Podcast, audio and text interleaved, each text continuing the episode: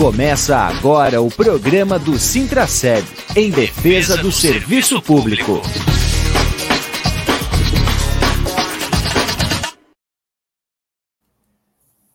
Olá, bom dia, amigos e amigas ouvintes da Rádio Comunitária Fortaleza. Olá, servidoras e servidores públicos de Blumenau. Estamos começando a edição semanal do programa do Sintraceb em defesa do serviço público, aqui pela nossa rádio comunitária Adenilson Teles, a rádio comunitária Fortaleza.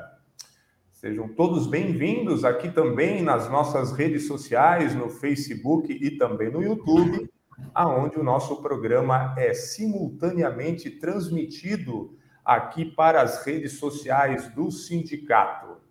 Vamos na tela aqui, eu já tenho o nosso coordenador geral do sindicato, Sérgio Bernardo. Bom dia, Sérgio. Bom dia, Julião. Bom dia, Mari. Bom dia a todas e a todos que nos acompanham através das, das plataformas digitais e aquelas e aqueles que nos acompanham ah, através das ondas da Rádio Comunitária Fortaleza, de Milson Teles. Muito bem, Sérgio. Hoje é dia 2 de dezembro de 2021 o nosso programa de número 107 aqui na rádio, sempre trazendo aí os assuntos e os temas ligados à luta dos servidores e ao serviço público municipal. Quem está acompanhando pelas redes sociais está vendo que eu não estou com a imagem em vídeo, estou com um probleminha aqui, mas eu já vou tentar resolver este problema. Enquanto isso, a gente vai continuando aqui. Eu vou passar a palavra para o Sérgio Bernardo Sérgio, hoje nós vamos ter reunião de representantes por local de trabalho, uma reunião virtual, né? vai ser à noite, a partir das 17 horas, para a gente avaliar aí o cenário diante da tramitação do projeto de lei, aí, da emenda à lei orgânica do município, que altera a idade mínima de aposentadoria dos servidores, é a famosa, está sendo chamada de reforma da Previdência Municipal, né? E ontem também o governo fez aí uma live é, dirigida aos servidores aí para tratar sobre o assunto. Sérgio, eu vou passar a bola para ti para tu fazer esses, essas duas avaliações, a avaliação da live de ontem e a questão da tramitação aí para também para a reunião de representantes hoje à noite. Muito, muito legal, Júlio, a gente iniciar o programa já falando do assunto que é a pauta do momento, né? A reforma da Previdência dos trabalhadores e das trabalhadoras do Serviço Público Municipal, porque os últimos acontecimentos precisam ser dialogados com a sociedade e precisam ser dialogados com os trabalhadores e trabalhadoras do Serviço Público. E nós estamos, desde a última reunião de representantes, nós estamos com vigília na Câmara de Vereadores. Então, o sindicato vem fazendo já há bastante tempo uma romaria, né, que a gente, de forma fraterna, tem falado, usado esse termo, mas a gente tem é, marcado presença na Câmara de Vereadores praticamente nesse último mês, quase que duas vezes por semana. Né? Desde antes de entrar o, a proposta do projeto de lei que altera a lei orgânica, o sindicato já vinha conversando com os vereadores para não aceitar qualquer alteração no que diz respeito a, aos direitos previdenciários sem antes discutir com quem representa a categoria, sem antes discutir com a categoria, sem antes discutir com os verdadeiros donos e as verdadeiras donas do Instituto para Previdência, que são os trabalhadores e trabalhadoras do serviço público, né? E entrou o projeto de lei, e nós tivemos uma assembleia, nós tivemos reunião de representantes, nós tivemos manifestação na Câmara, e nós fizemos uso é, de todos os espaços possíveis e imagináveis para dizer: olha, entrou o projeto de lei, nós sabíamos que entrar um projeto de lei, sem discutir com a categoria e trazendo meias verdades, meias verdades que acabam se transformando em grandes problemas, porque não se fala a verdade como ela deve ser falada, né? Os trabalhadores tentando induzir os vereadores e as vereadoras ao erro e tentando induzir o servidor e servidora que isso precisa acontecer dessa forma. E nós estamos dizendo que não, não precisa acontecer dessa forma. Então, nós emplacamos na Câmara de Vereadores e para a sociedade e para a categoria como um todo uma narrativa extremamente é, polêmica do ponto de vista ah, do respeito ao Instituto, do respeito aos aposentados e aposentadas e do respeito que precisa ter com a categoria. Vamos por partes, então. Conseguimos convencer os vereadores que precisavam fazer o debate. Conseguimos convencer os vereadores a ter, então, uma audiência pública. Abre parênteses, uma audiência pública que não teve a participação e a presença do prefeito e nem um representante do governo para dialogar com a categoria, dialogar com os trabalhadores e trabalhadoras, dialogar com a Câmara de Vereadores, é, essa reforma da forma como está entrando e quais são as verdadeiras ações que o prefeito vai emplacar, o prefeito Mário Wilder vai emplacar para equacionar esse déficit atuarial que é o que vem assombrando, né? Vou abrir um mais um parênteses aqui dentro do parênteses. O sindicato vem chamando a atenção desse déficit atuarial há bastante tempo. A gente vem falando de um déficit atuarial que precisa ter uma ação, primeiro, daqueles que criaram, ou os principais, perdão, os principais responsáveis pelo déficit atuarial, que é a má gestão do, do dinheiro público, né? a gestão de que ousou pedalar muito dos dinheiro, do dinheiro que deveria ser repassado para o Instituto, e não foi. Ao longo da história, e mais precisamente nos últimos 16 anos, a gente vê aí os reflexos da administração impactando no aumento significativo desse déficit atuarial. Fecha parênteses de que o sindicato vinha fazendo esse alerta. Pois bem, aconteceu então a audiência pública, né? Que o prefeito não compareceu e não encaminhou ninguém. Nós conseguimos emplacar, dentro da Câmara de Vereadores, a aprovação de uma consulta pública, que até o momento não aconteceu. E nós estamos é, cobrando permanentemente essa audiência pública, ah, perdão, essa consulta pública, que é, não aconteceu, mas que tem que acontecer antes da votação. Já tiveram duas sessões, já aconteceram duas sessões do rito, né, que precisa acontecer das sessões ordinárias, vai para a terceira sessão hoje, né, onde nós teremos lá a vigília novamente. E quando eu falo que a gente tem emplacado essa romaria dentro do, da Câmara de Vereadores, também é para dizer para os vereadores que nós estamos atentos, estamos mobilizados e mobilizadas, que não aceitamos a aprovação desse projeto de lei ou dessa proposta de projeto de lei de alteração da lei orgânica sem que aconteça efetivamente o que a gente vem alertando lá atrás.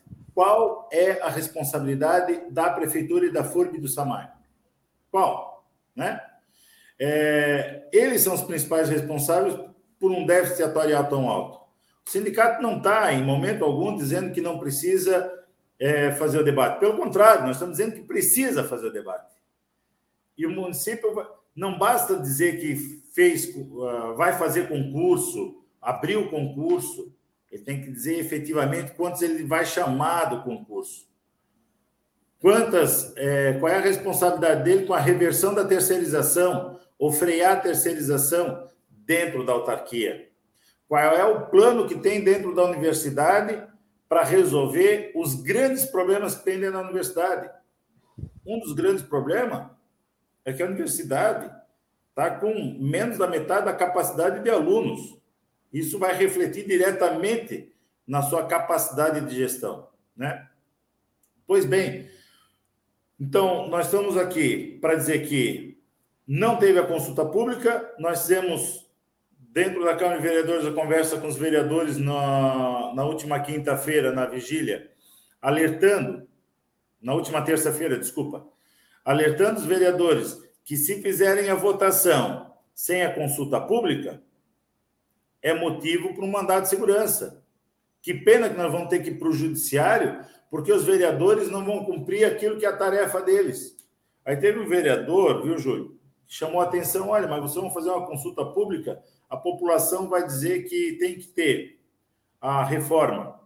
Nós queremos uma consulta pública decente, uma consulta pública que efetivamente consiga demonstrar que a população, que os trabalhadores e trabalhadoras não estão devidamente esclarecidos com relação a esse déficit atuarial, que as informações que o prefeito trouxe, eles não são informações que contemplem efetivamente os reflexos da administração dentro desse déficit atuarial. Então, é uma consulta pública que não é para fazer de conta de consulta pública, né? E pelo rito, não dá para votar esse ano as duas sessões. Eles vão querer votar uma sessão esse ano. E a segunda sessão, que precisa de duas votações, a segunda votação lá no, no início do próximo ano. Nós vamos continuar mobilizados, nós vamos continuar dizendo que eles estão errados. E estão errados, sim. Estão errados porque vão fazer sem a consulta pública se eles não resolverem o problema que eles têm dentro da, administra... dentro da, da Câmara de Vereadores, que tem uma lei bem antiga falando de consulta pública, e eles não estão preparados com uma plataforma digital para fazer consulta pública. E já era para estar resolvido. E se não resolver, o problema não é do servidor. O servidor não pode ser penalizado por isso. E a servidora não pode ser penalizada por isso. Então, olha só como é importante esse, essa vigília permanente e esse debate. Né?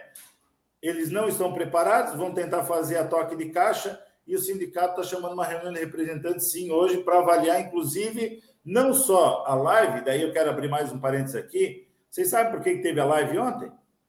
Porque o sindicato está batendo que o governo não conversa com a categoria, que o governo chama os empresários para discutir a reforma previdenciária dos servidores públicos, mas não senta para discutir com os trabalhadores e trabalhadoras e com aqueles e aquelas que representam os trabalhadores e trabalhadoras do serviço público. Mas senta com os empresários para discutir, né? Então, ele chama uma live para fazer de conta que está dialogando com os trabalhadores e trabalhadoras. E apresentou ontem nessa live, agora entrando nessa, nessa avaliação que o Júlio pediu, da live do prefeito, ele nada mais fez do que apresentar as meias verdades que ele tem dito até agora. Quais são as meias verdades? Que o, o déficit atuarial é, é reflexo da longevidade, que o déficit atuarial culpado é o trabalhador e a trabalhadora, que o déficit atuarial tem a ver com o passado. E quando nós falamos de passado, nós estamos falando. Os benefícios ou conquistas que os trabalhadores tiveram nos últimos anos é, e que sim, o gestor da, da época não previu e não fez as coisas certas? É, então, mas só que ele não, não apresenta quais são os verdadeiros valores e os reflexos negativos que fez elevar o déficit pelo aquilo que o próprio gestor Mário Hildebrand tem feito com relação a pedaladas nos últimos 16 anos. Depois eu vou pedir para o Júlio botar aqui a, a informação. Ah, que ele não, ele não assume o que ele protelou da responsabilidade do governo com relação à alteração da tabela da alíquota especial, por exemplo, né? Esse reflexo é, contribuiu em muito para a elevação do déficit atuarial nos últimos tempos, ele não fala isso. Então, ele faz um faz de conta de live, faz de conta que está conversando com a, com a comunidade, com os trabalhadores, e ainda quando alguém pergunta por que, que ele não foi na Câmara de Vereadores, desrespeitando os vereadores e vereadoras, desrespeitando a categoria, ele diz, não, mas só que tem que ser uma discussão técnica e não política, tá? Vai lá para dentro da Câmara e fala qual é a questão técnica que você não está falando. Ou não quer ouvir o que o sindicato tem para dizer né? Porque na live ele mencionou o sindicato. Mencionou o sindicato, levantando suspensão de que o sindicato está falando coisa que é isso, mas não é bem isso. O sindicato está falando a verdade. E está falando a verdade por completo, porque o sindicato assume que nós temos uma questão de impacto no déficit atuarial por conta do aumento da expectativa de vida. Nós assumimos isso. Nós assumimos que tem impacto no déficit atuarial no que diz respeito à questão do plano de carreira. Nós nunca negamos isso. Só que nós, nós estamos dizendo que nós já estamos pagando uma fatura, né, Júlio? Nós saltamos de 11% para 14%. Mas ele não fala que ele está com um terço da categoria do magistério, como a CT e o sindicato cobrando que seja efetivado, esses trabalhadores estão contribuindo com o INSS e não estão contribuindo com o SBLU há anos. E é esse mesmo prefeito que está há 16 anos no poder aqui em Blumenau. Então, nós estamos chamando a atenção das verdades que ele não quer ouvir, não quis ouvir. É isso, né, Sérgio? É Pode porque falar, até agora é, o diagnóstico do problema parece que está é, quase que bem claro. Eles estão faltando aí, faltam com, uma, com alguma parte da verdade nesse diagnóstico do governo, né?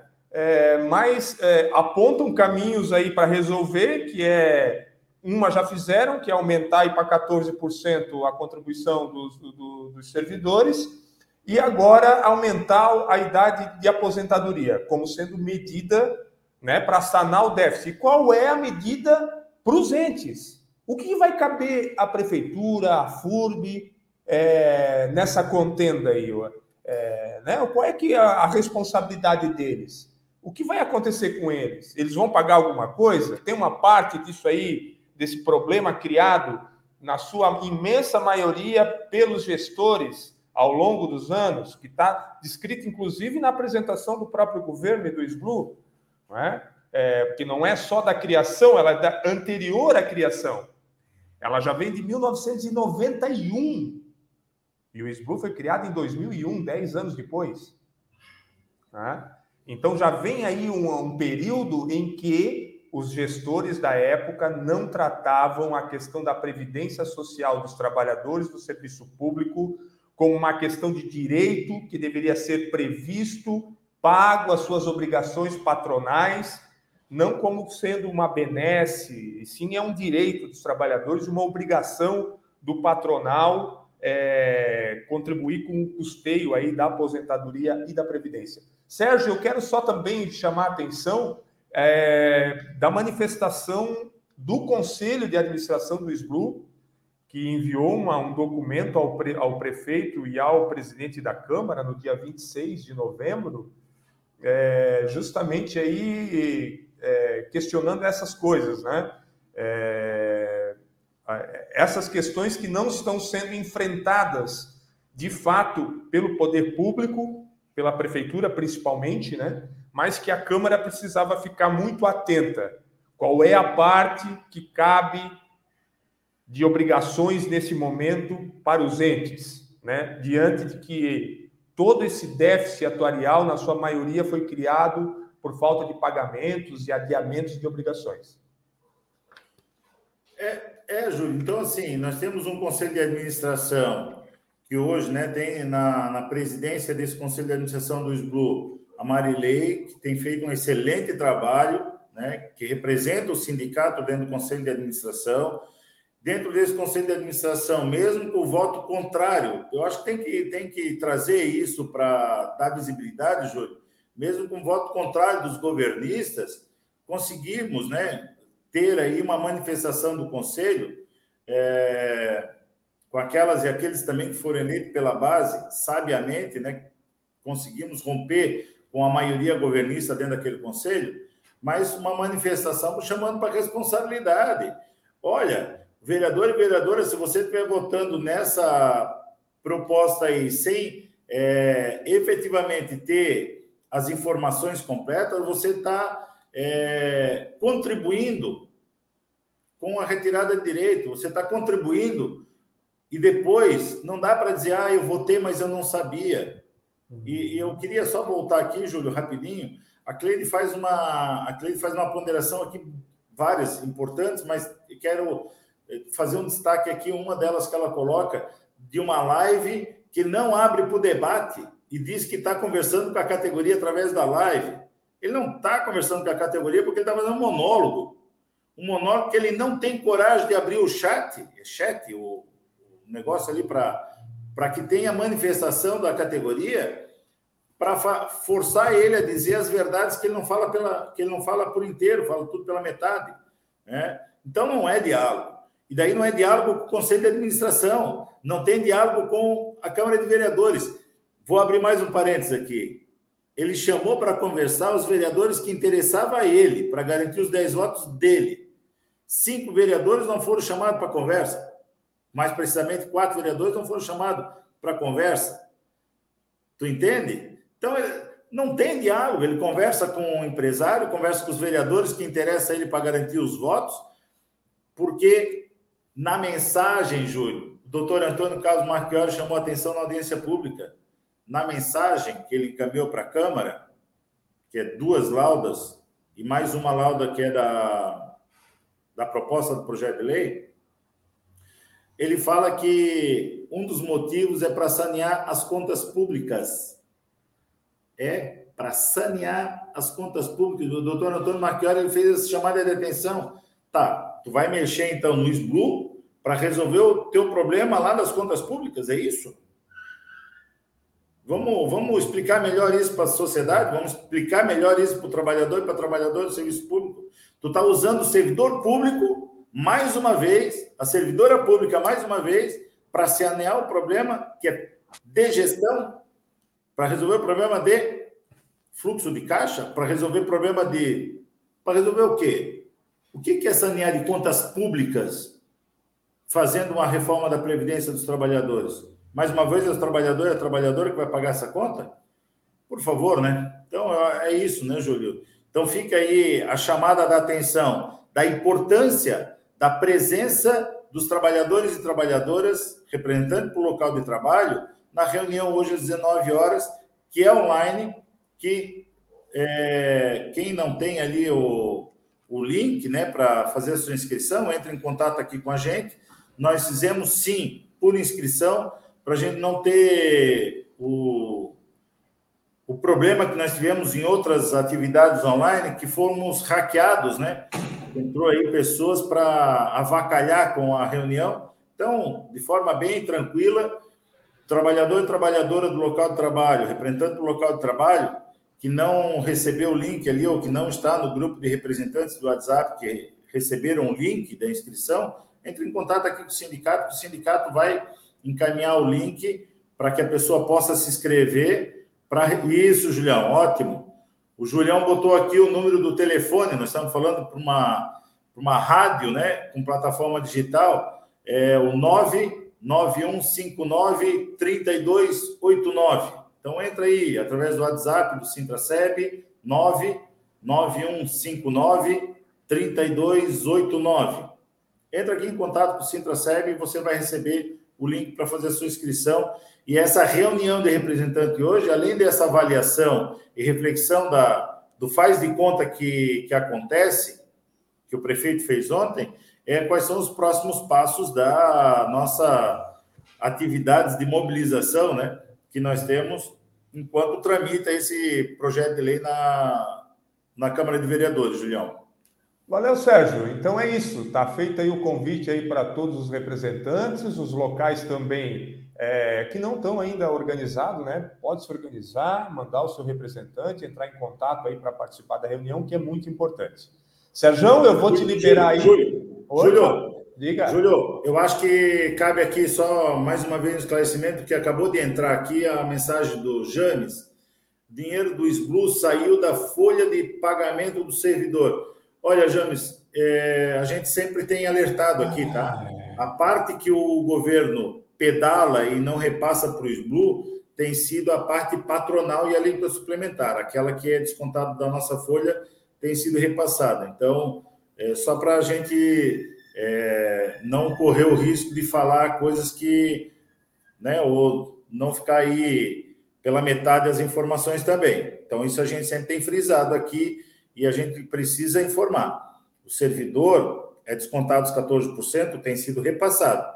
O que o governo pedala quando ele pedala, ou a FURB pedala quando pedala, é ou o refinanciamento, que a, a FURB está pedalando, né? não está pagando, ou é a cota patronal e a cota da alíquota suplementar. Pode ir lá, Julião. Desculpa eu te interromper. Aqui. Muito bem, eu vou te liberar já, Sérgio. Eu vou te liberar o programa. Acho que tens atividade aí para fazer. Daqui a pouco eu já vou botar a Geice aqui, a professora Geice com a gente. E daí fica aí para a tua despedida um, um abraço fraterno, respeitoso. Hoje nós temos vigília na Câmara de novo, só para lembrar, né? Então a gente segue é, na luta em defesa do SBLU e em defesa da nossa nossos direitos previdenciários. Forte abraço. Um abraço, Valeu. Mari. Valeu, Sérgio. Sérgio Bernardo, coordenador geral do Sintraceb, aqui trazendo as informações da luta dos servidores nesse momento aí em defesa do SBLU e da aposentadoria. É, eu vou chamar agora a professora Geice Maiara Bridi. Olá, Geice, tudo bem? Oi, Júlio, bom dia, bom dia a todos que nos acompanham pela Rádio Comunitária e também pelas redes do YouTube e Facebook de Sintracé. Muito bem, a professora Geice já está aqui com a gente para atualizar aí as questões da área da educação. Nós temos aí notícias sobre a hora atividade, Geice?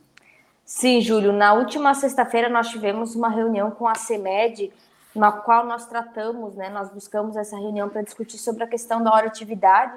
E nessa reunião a gente tinha a intenção de entender como ela se daria para o ano de 2022, né?